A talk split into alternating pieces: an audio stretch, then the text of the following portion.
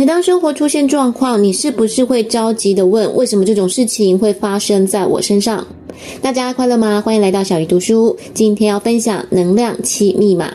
想要每周只花五点二零分钟就能掌握一本书的重点，记得按下订阅哦。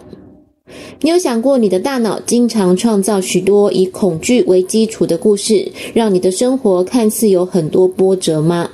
作者认为，如果知道自己就是能量体，你就可以跳脱恐惧的剧场，用另一种方式生活，活出有灵魂的自己。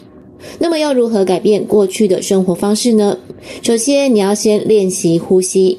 你可能会觉得很奇怪，你每天二十四小时不是都在呼吸吗？为什么还要特别学习？以前小鱼也有这样的疑惑，可是后来学习好的呼吸方式之后，发现过去因为呼吸过浅，容易头晕的状况有慢慢改善。作者认为呼吸就是能量，当我们把呼吸带入体内再呼出去，其实也就是把能量带进自己的能量场，然后再排出去。如果能在这个过程当中有意识地连接我们的锚点跟地球，就可以有效地启动能量中心。或者你也可以理解为脉轮，还可以强化中枢通道的能量。那么要如何进行中枢通道呼吸呢？首先把注意力移到头顶的上方，大约十五公分左右的高度，从那里开始吸气。你可以想象有一颗金色或是白色的光球，感觉它将要从你的头顶进入，然后一路到骨盆的底部。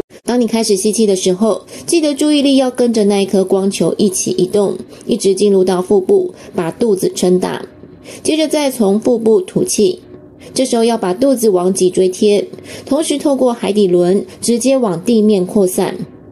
完成之后，再把空气从地面到海底轮，再带往腹部。接着吐气的时候，感觉自己就是那一股能量，沿着中枢通道往上，然后到达头顶。如果你有跟着一起做，就会发现其实这样会有两次呼吸，一次是头顶上方吸气，然后吐气到地上；一次是从地面吸气，然后头顶吐气。作者认为，当你习惯这样的呼吸方式之后，你最后会发现自己就是那一颗光球。你会感受到自己从头顶进入，穿过中枢通道，然后直达身体的底部。另外，由于每一次吸气的时候要撑大肚皮，然后吐气的时候要收肚子，因此也跟腹式呼吸很类似。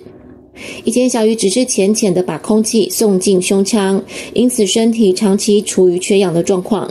自从开始尝试这一套呼吸方法之后，可以感受到身体更有能量了。在练习了作者提供的中枢通道呼吸之后，接下来第二个练习就是要让身体来处理。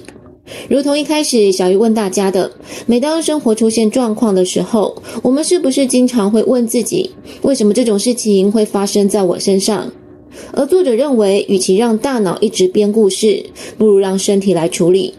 比方，在你有情绪或是很激动的时候，不要问自己为什么，而是问自己在哪里，也就是去感觉一下这股情绪是出现在身体的什么地方。比方，你会有个部位特别紧绷，或者是发热、发冷等。接着，你可以问自己跟感受相关的问题，比方，它是固定集中在同一个地方，还是会跑来跑去？接着，不带任何的评判，去观察这些感受或是体验。比方，你觉得头胀胀的，或是身体热烘烘的，而这样的感觉是比较接近哪一个能量中心或是脉轮？也许是对应到最底部的海底轮，或者是心脏附近的心轮。接着，请尝试跟这个部位沟通，让身体知道你正在建立联系。比方，你可以按摩你的头部，或是轻轻的抚摸你的肠胃。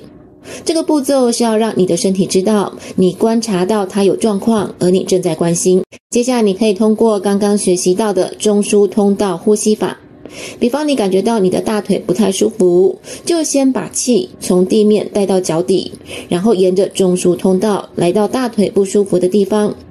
同时，大腿肌肉也要用力，把它拖到中枢通道的气流里，整合到你的海底轮。我知道这个部分有点抽象，但是请试着去想象或是感受那样的画面。接着继续吸气，感受能量上升到腹部和心脏。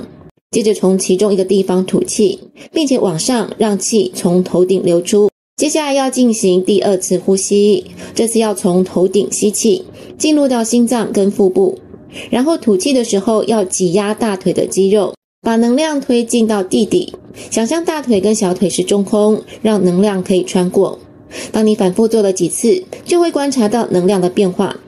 透过这个方式，你再也不用去责怪自己或是别人，而是直接针对不舒服的点去做处理。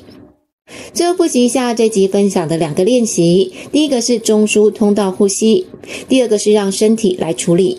希望大家尝试看看，再跟小鱼分享心得哦。最后记得按赞跟订阅，让小鱼更有动力分享好书。